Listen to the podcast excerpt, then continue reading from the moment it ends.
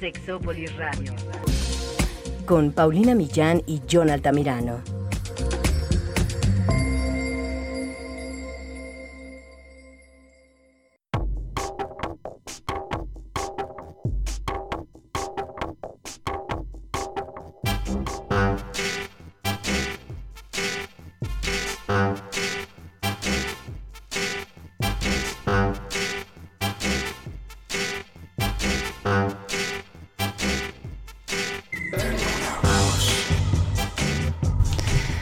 Somos? Esa pregunta a algunas personas les interesa, a otras las asusta. Pero la verdad es que en las relaciones de pareja, de amigobios, de amigos con derecho, de follamigos, hay reglas que son interesantes y algunas son muy necesarias. ¿Qué pasa cuando yo estoy iniciando una relación y en qué momento es bueno preguntarle a la otra persona qué piensa y siente por mí?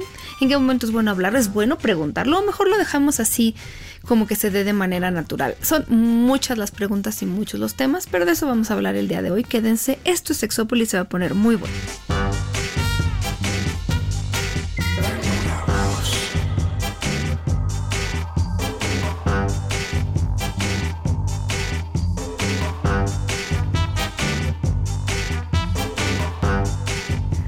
Hola, ¿qué tal? Bienvenidos y bienvenidas a una cabina en la que estoy muy contenta de ver a mi querido John porque siempre se ve muy antojable, aunque esté bien lejitos de mí en este momento, de la mesa muy larga, que ni el pie me da. No, ahora sí no alcanzó a hacerte pies. No, ni yo. Pero aún así compartimos ideas que se, se, ven en el aire. Como escuché en alguna ocasión a una persona que no, de la cual no quiero recordar su nombre. Uy, ya empezamos. y yo tengo muchos nombres que no quiero recordar en este programa, pero igual está bien porque me voy a desahogar. Sí, esa mujer lo que decía es que podríamos estar haciendo el amor únicamente con nuestros contextos y nuestras palabras. Y para mí fue de, güey, no confundas a la gente. Claro. ¿Cómo? Digo, entiendo lo que es hablar de sexo y hablar sexualmente con una pareja. Sí, pero. Pero de eso estar hablando de un libro, no sé, este álgebra de Baldor y decir de, oh sí, pásame tu ecuación primaria sobre la ecuación secundaria. Ay, es que hay, hay gente que tiene muchas necesidades en la vida. Pero, mm. no, pero sí hay, ah, sí, hay, hay, cosas que se pueden sublimar, otras metaforizar y otras de plano hay que decirlas tal cual son. Sí, claro. Y, otras se pueden alburear también. Exactamente, sí. Pero justo este tema se lo quiero dedicar ustedes saben a quién, pero a muchas amigas y amigos que están pasando o han pasado por esta situación.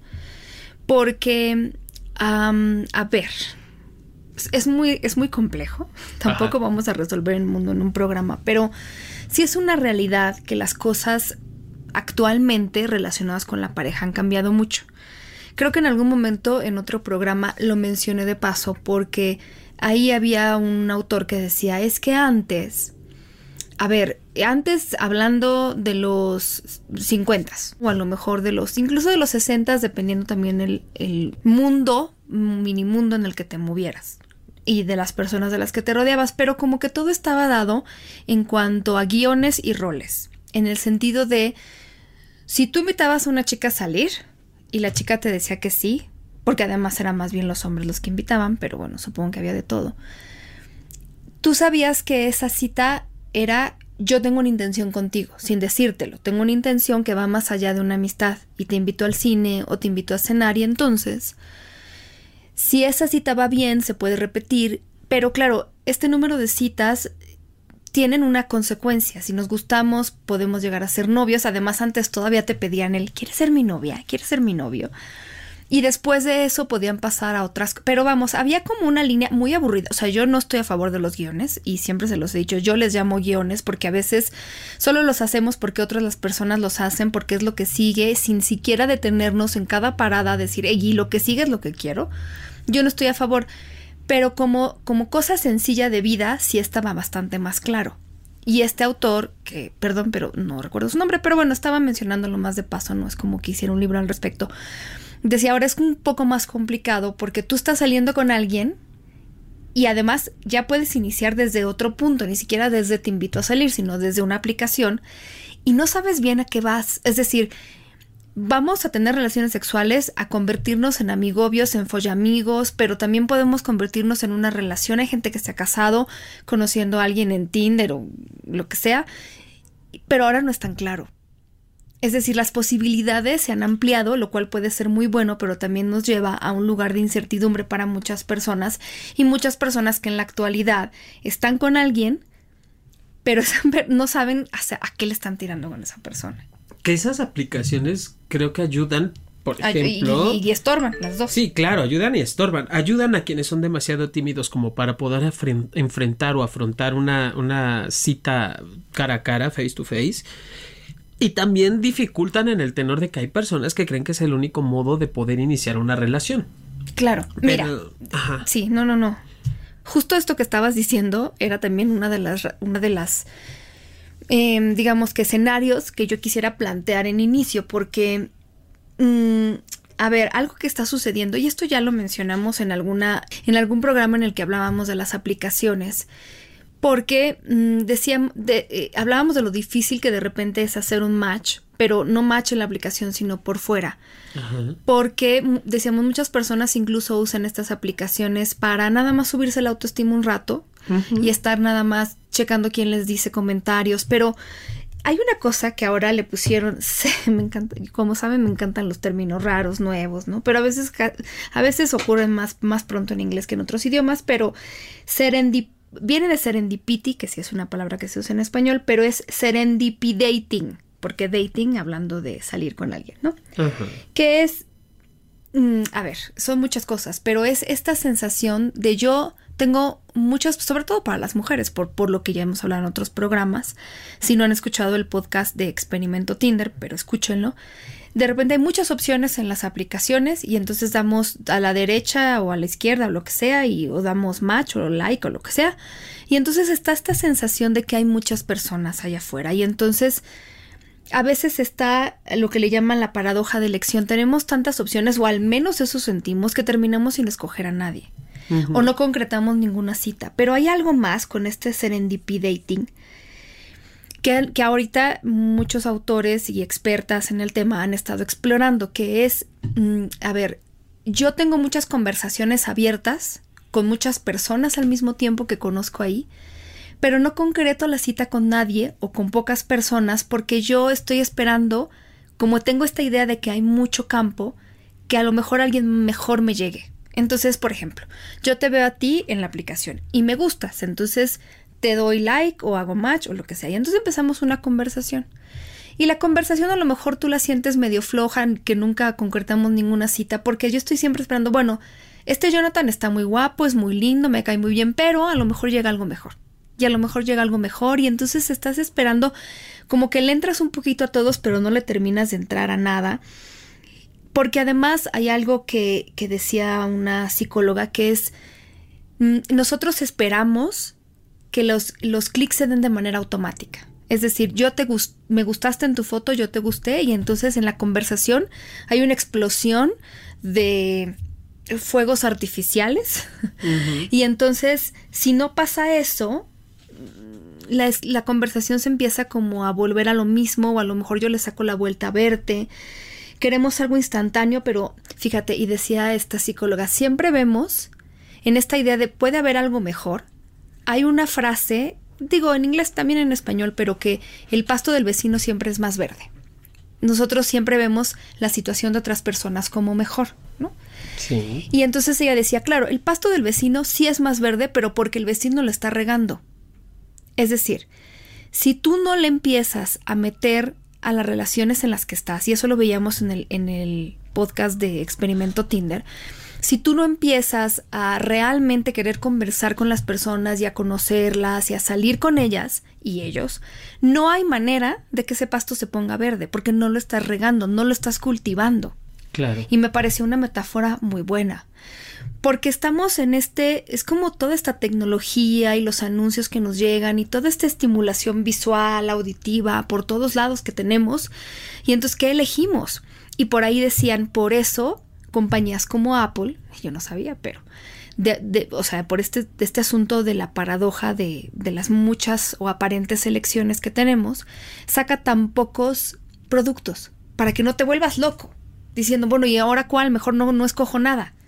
Entonces, poquitos para que no te pase eso, porque no es una cosa que nos pase solamente en el salir con las personas, nos pasa en la vida a los seres humanos.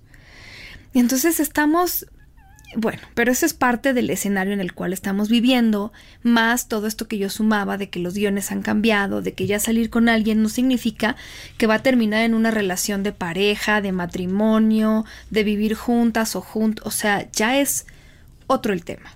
Y eso a veces ayuda, porque es muy fácil conocer gente, pero no siempre es fácil encontrar una pareja. Entonces a veces ayuda, a veces estorba y también yo me topé con un muy buen artículo de una chava que se llama Brittany Wong, que estaba hablando también de su propia experiencia sobre cómo eh, mucho de, también mucho de lo que nos pasa ahora es que tenemos tantas opciones, pero no parece, no, no parece que, que, estamos conscientes de que vivimos en ese mundo.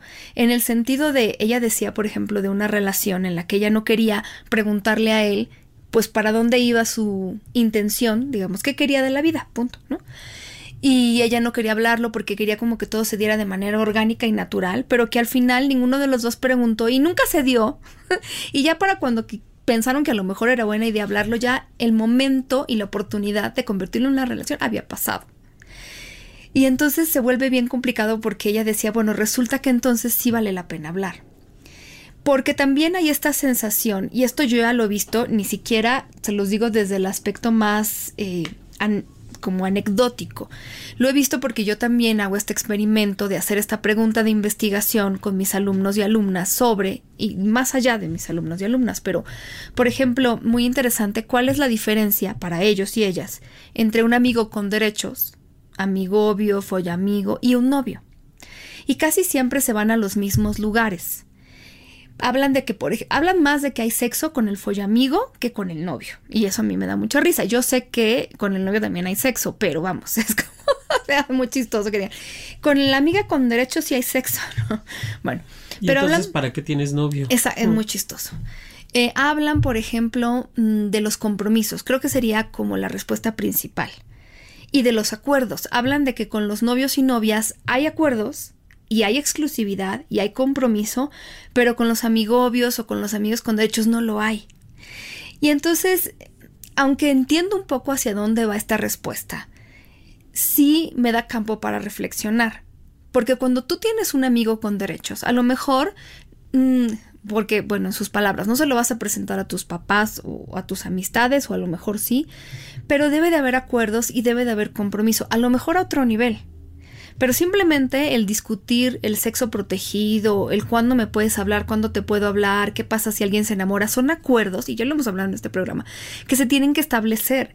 Entonces, el que yo quiera establecer una relación de amigos con derechos para sacarle la vuelta a los compromisos y para sacarle la vuelta a los acuerdos, es una trampa.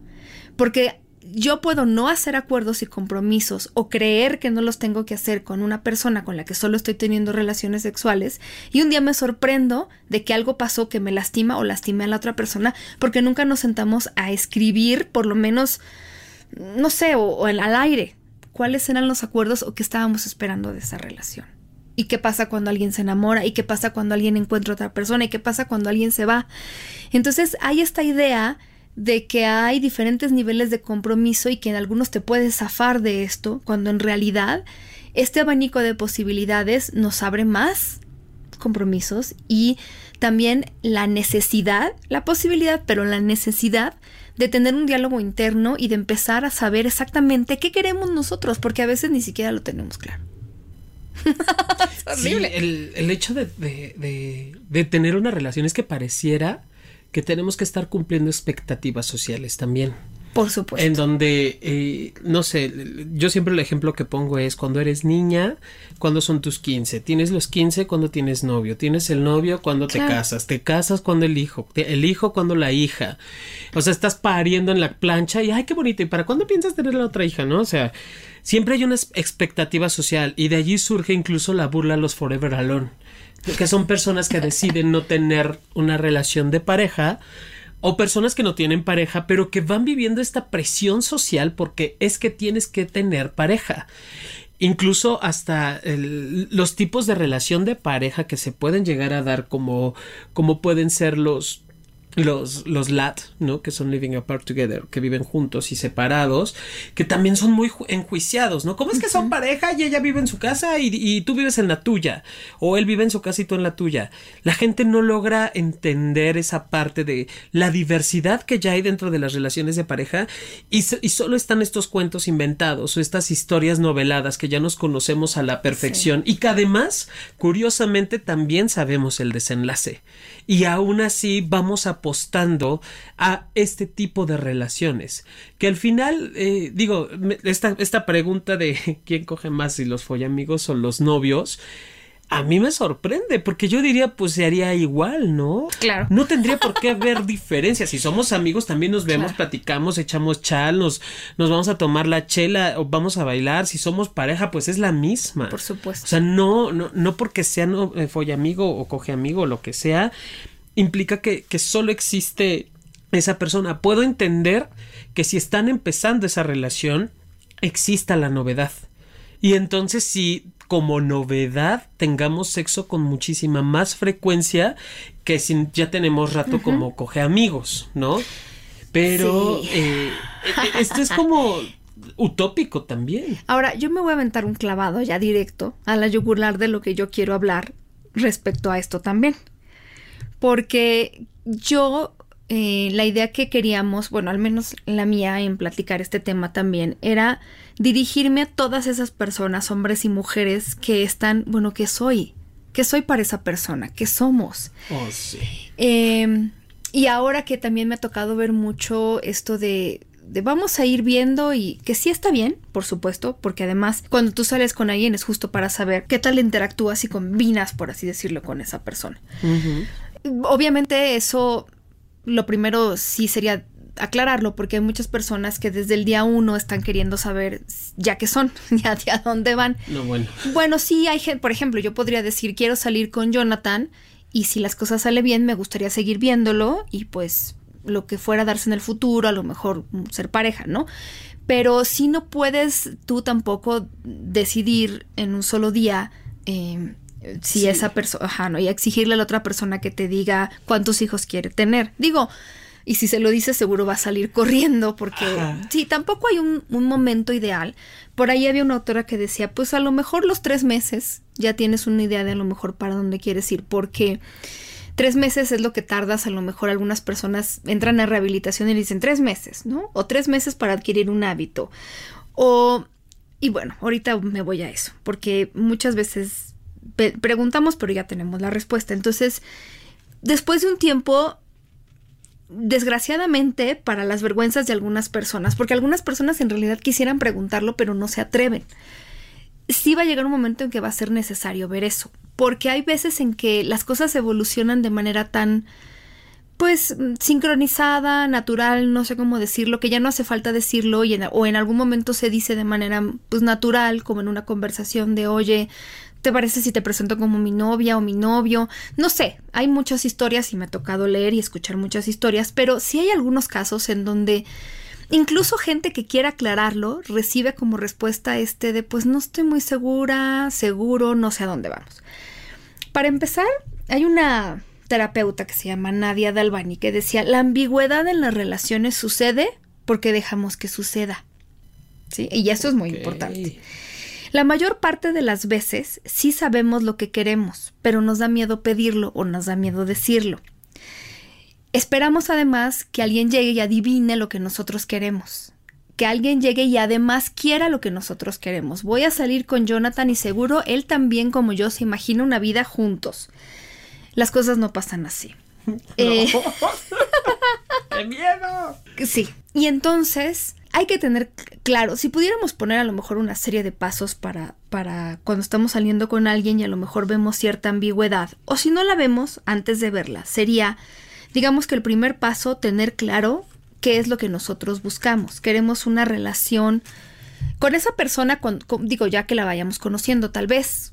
Puede ser que hay gente que desde antes lo sabe, y eso también puede ser.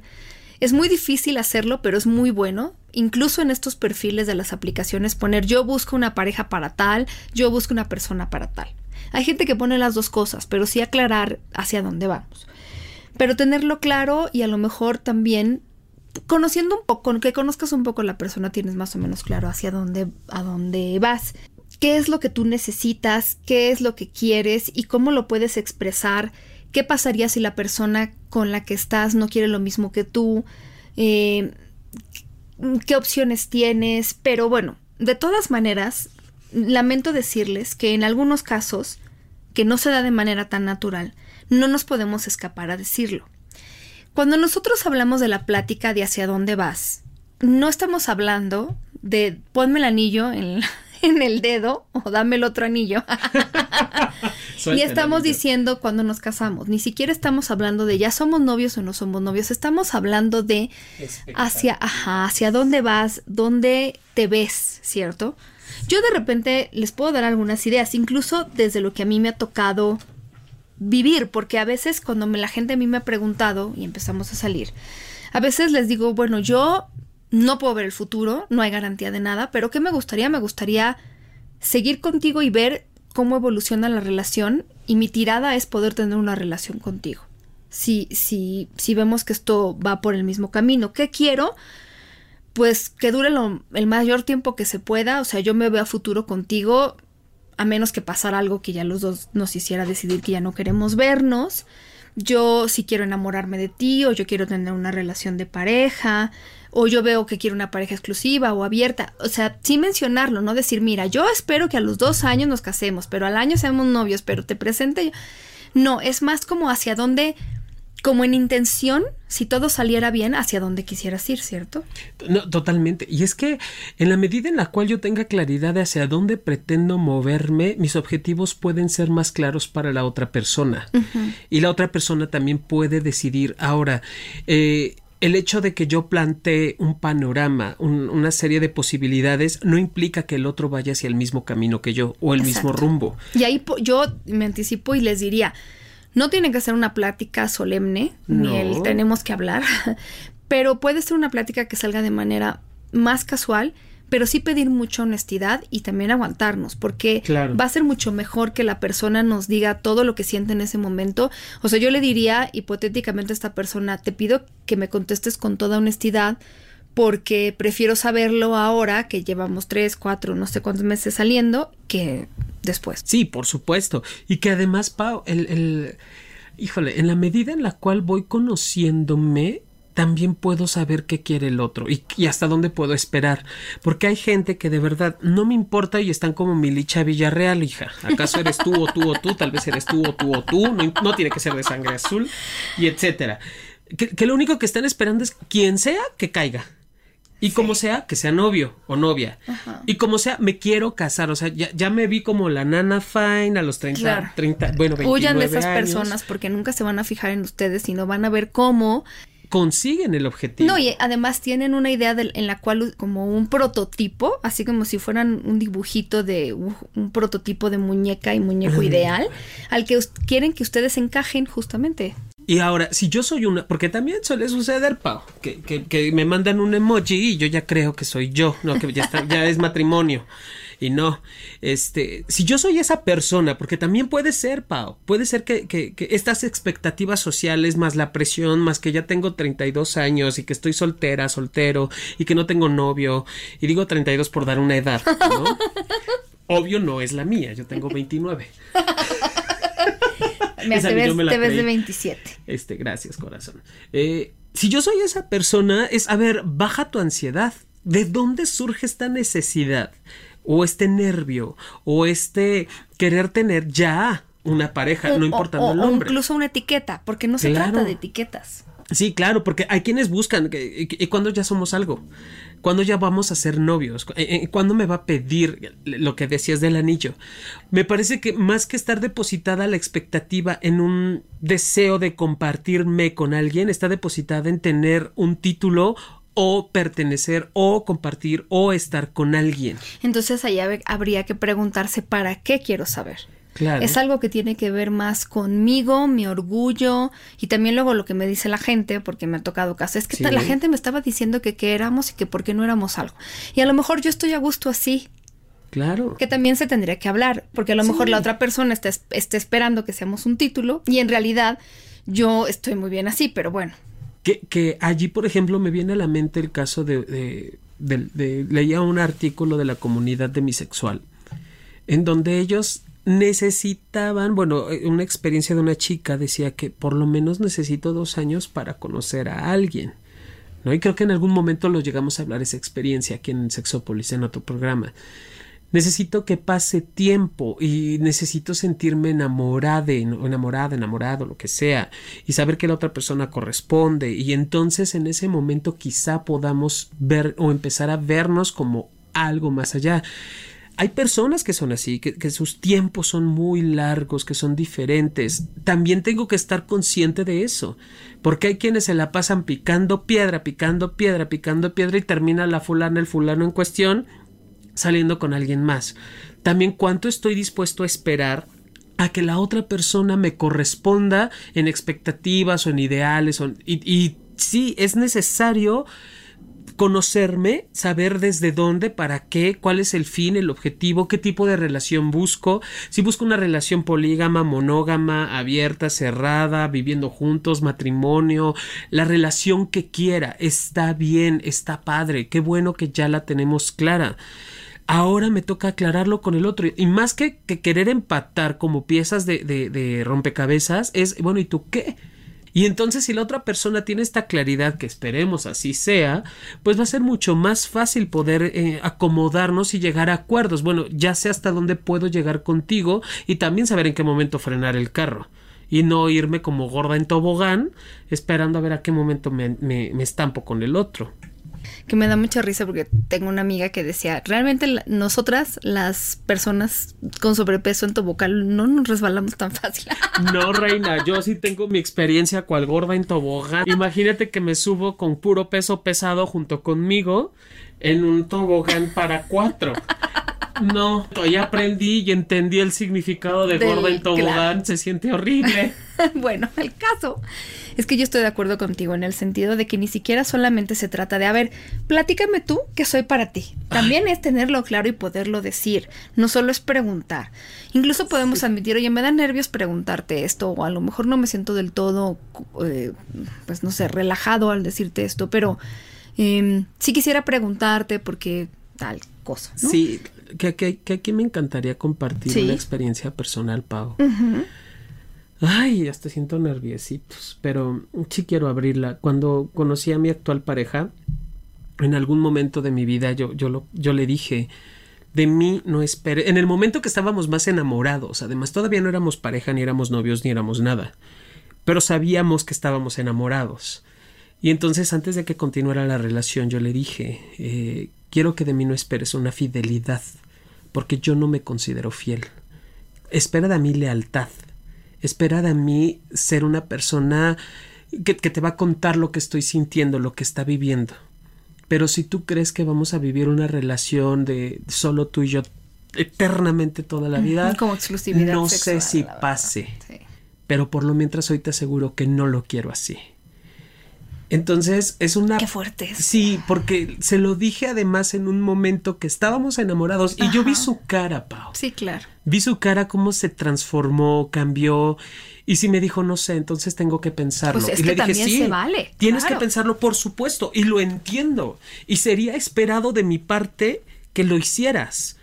Porque si tu respuesta hubiera sido, ah, sí, no importa, es de, a ver, espera. No lo estás pensando. No lo estás y mira pensando que, que es, eh, ahora sí que es de quitarse el sombrero, porque justo nosotros siempre decimos, no se casen enamorados en el sentido de no tomen decisiones importantes en esa etapa de limeranza, que es la palabra, digamos, académica para el enamoramiento, donde hay muchas cosas que no estás viendo a la persona en la realidad que es. Entonces también cuando tú tienes esa plática, pues también tienen que saber que todos son intenciones Vamos a seguirnos conociendo, eh, pero, pero bueno, eso también es válido. ¿Hacia dónde va? Desde el principio yo lo que les, les daba los ejemplos. Quiero, si todo sale bien, nos seguimos conociendo y como hasta ahorita nos llevamos bien, digo, con sus problemas, todo el mundo tiene.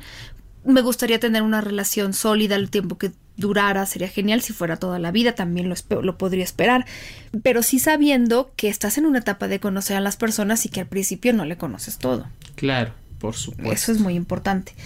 Eh, se trata eh, de establecer necesidades, deseos y límites. Y sí, la persona puede querer eh, tiempo para pensar y también yo le diría en ninguna de las dos partes hay que caer en esta trampa de prometer demasiado. Claro. Porque hay gente que incluso es, no, bueno, yo no quería una relación de pareja, pero este, le voy a decir que sí para no romper su corazón. De repente estas tentaciones, sí, nos llevan a malas decisiones que siguen por malas decisiones. Cuando ya vemos la mm, cantidad de malas decisiones y mentiras que hemos echado, no hay que hacerlo por la otra persona ni por querer agradarle, porque al final va a terminar la cosa peor. Sí, Nosotros también en algún programa decíamos, si alguien te dice que no está listo para una relación es porque no está.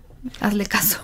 Sí, Hazle caso. hazte y hazle caso. O sea, Seguramente no está, no hay que presionar y todas estas cosas que de repente decimos, bueno, voy a acceder a hacer amistad con derechos porque a lo mejor ella o él se van a fijar en mí después.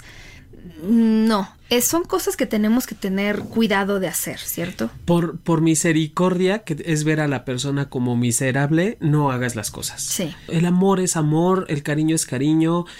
El, el enamoramiento es enamoramiento y no creas que porque llega y está insistiendo, insistiendo, insistiendo y tú ya dijiste no, no, no, no, no y le pasa alguna situación, ah, bueno, está bien, nada más para ayudar. No, no somos almas caritativas. Yo no he conocido a nadie que sea la Madre Teresa de Calcuta más que a la idem, ¿no?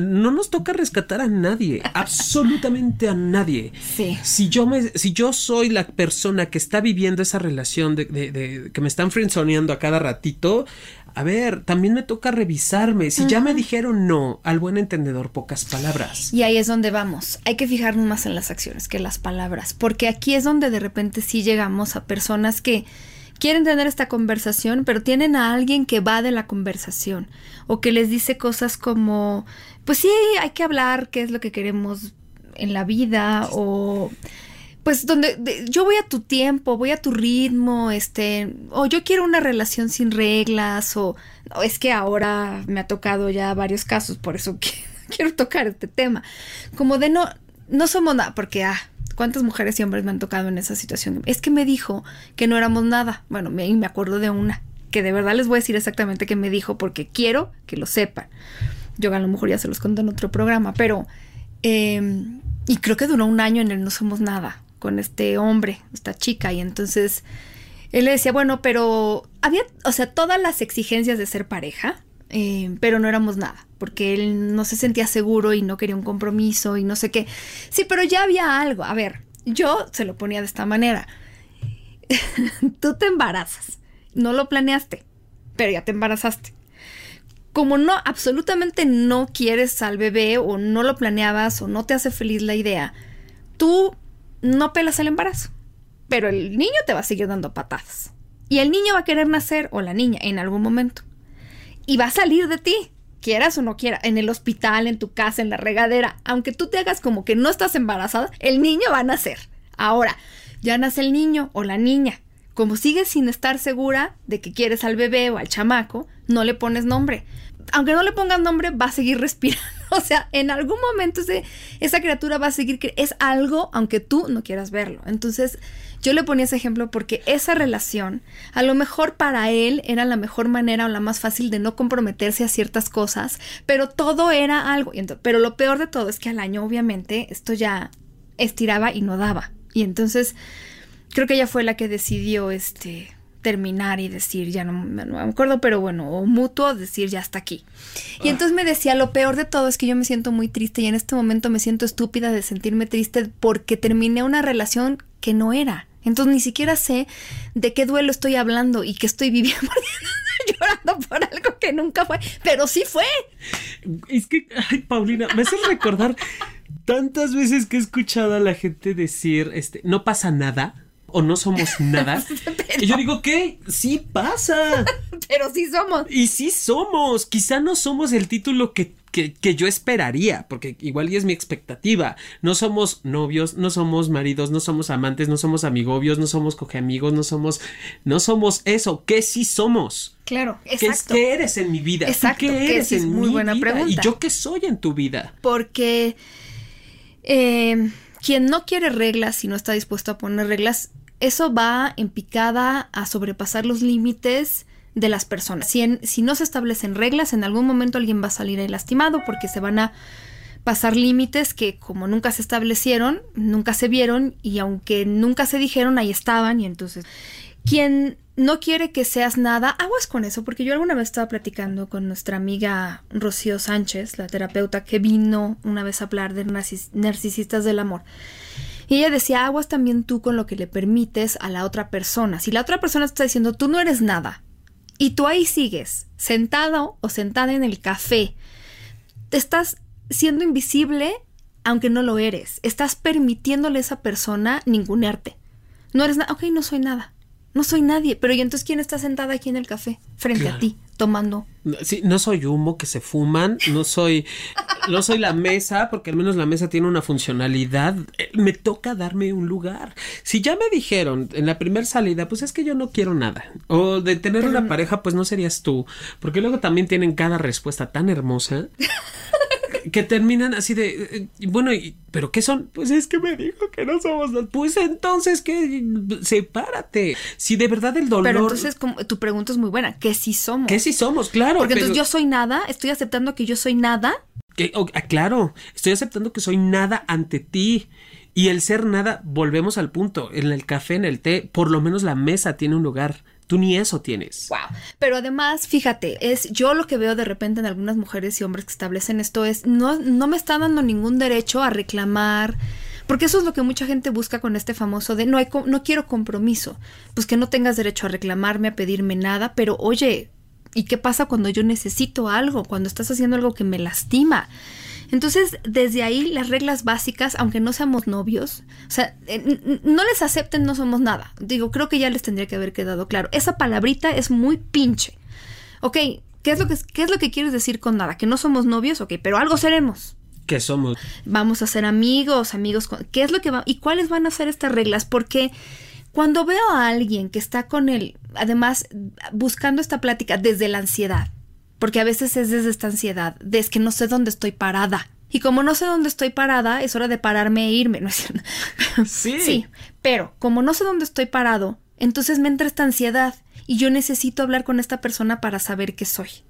Y entonces desde esta ansiedad me acerco, pregunto, pero ya sé la respuesta. Muchas veces ya sé la respuesta porque esta persona me ha estado evadiendo. Y entonces cuando el otro día una chica me decía, es que me dijo, pues que no le gusta vivir con reglas y que mejor va a mi ritmo. Bueno, ok, qué bueno que respete lo que tú quieres, pero si él no sabe qué quiere, o sea, si la pregunta es tú qué quieres, pues ir a tu ritmo, entonces sabes que él no sabe qué quiere. Y estar con alguien que no sabe qué quiere es bien peligroso. Y cuando, sí, y cuando ya sabes, por lo menos ya tienes la respuesta de, bueno, pues tú y yo somos amigos, estaría súper chingón ahora preguntarme, ¿y yo qué quiero? ¿Yo te quiero de amigo?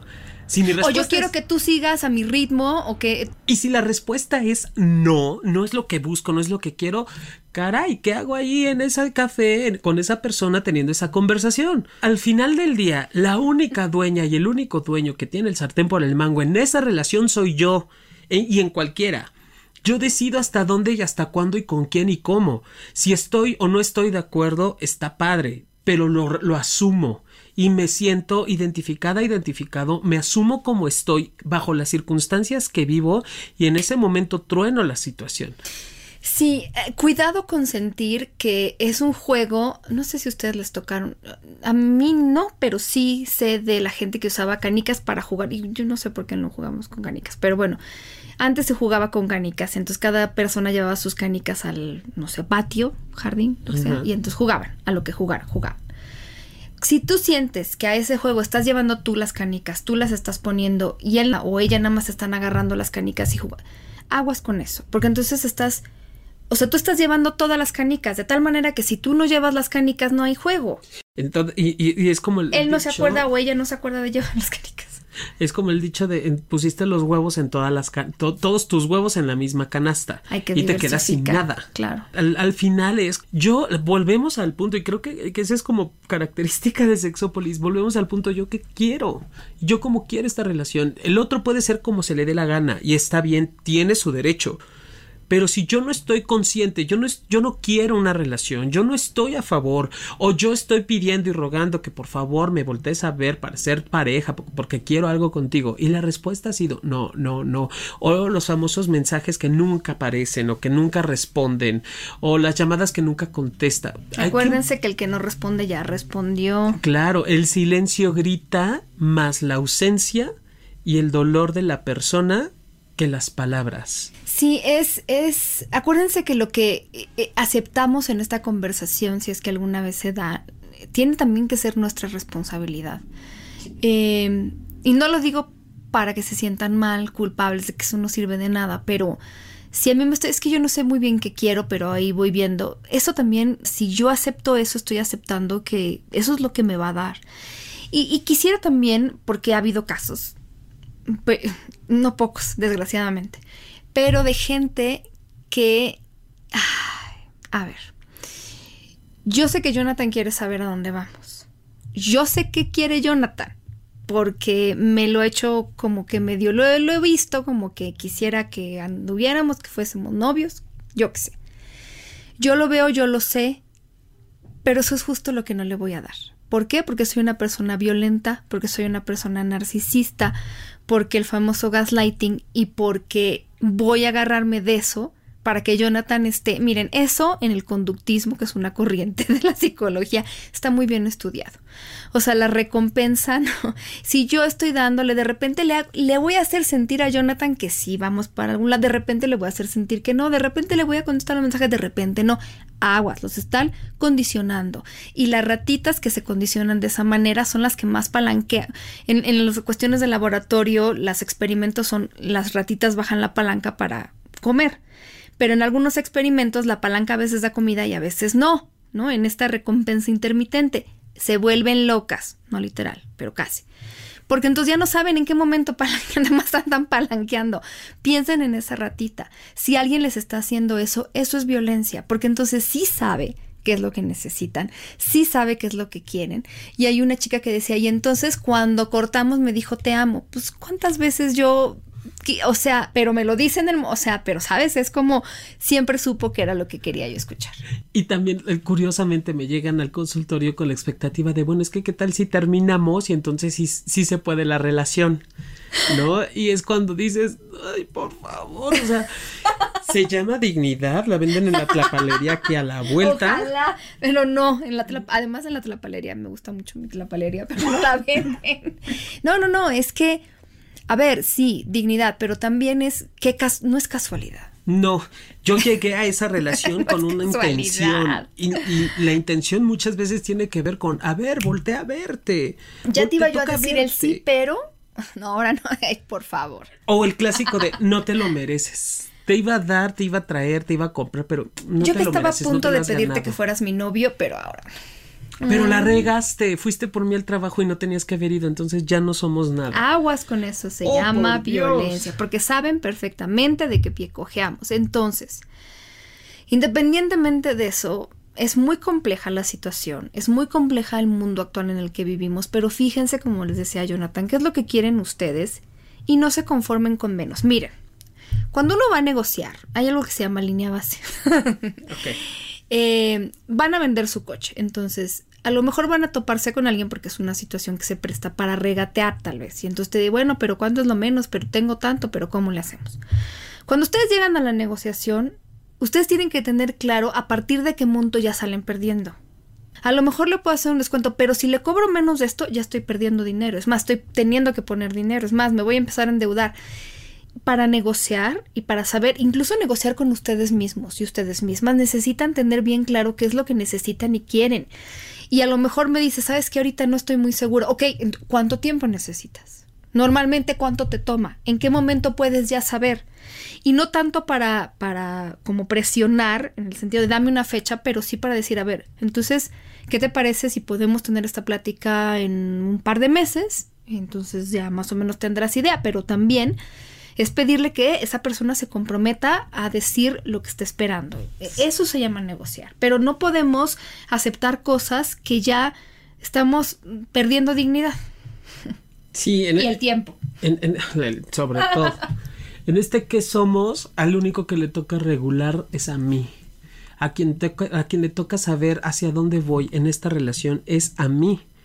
Si en el inter, en la conversación, en el compartir con el otro, hay discrepancias que lastiman, que laceran, que me dejan eh, eh, como en esta gran incógnita de, bueno, yo creí que me toca tomar decisiones, porque entonces la relación no está fluyendo hacia un objetivo que yo tengo.